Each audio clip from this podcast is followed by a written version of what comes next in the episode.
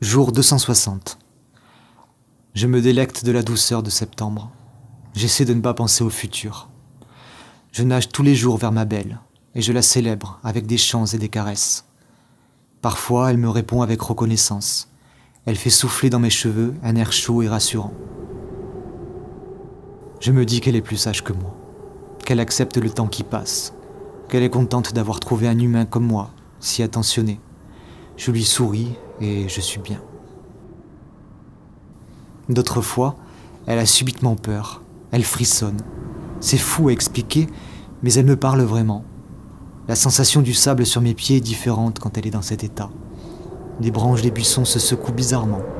Elle émet une onde froide. Je suis triste quand ça arrive. Je tente de l'apaiser comme je peux, mais je reste conscient de la fatalité. Je ne peux que l'épauler et l'accompagner comme une personne infirme qui se découvre la pire maladie possible et traverse sa phase de déni et de colère. Je lui demande alors pardon au nom de tous ceux de mon espèce.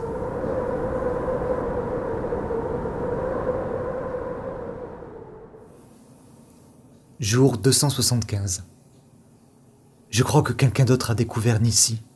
En y allant ce matin, j'ai trouvé sur la plage des croissantes un bâton planté droit dans le sol. J'ai eu très peur. Je me suis senti menacé, observé. Ce pic, à la verticale, comme si on avait essayé de poignarder Nissi, déjà affaibli, m'a déchiré le cœur. Je n'aurais jamais osé lui faire ça. J'ai doucement retiré cette flèche et l'ai posée par terre. J'ai regardé autour, à l'affût d'un pirate prêt à asséner un deuxième coup mortel, mais je n'ai vu que de l'eau. Je vais rester sur l'île plus longtemps maintenant. Je veux que personne ne touche à Nissi. Je la protégerai jusqu'à son dernier grain de sable.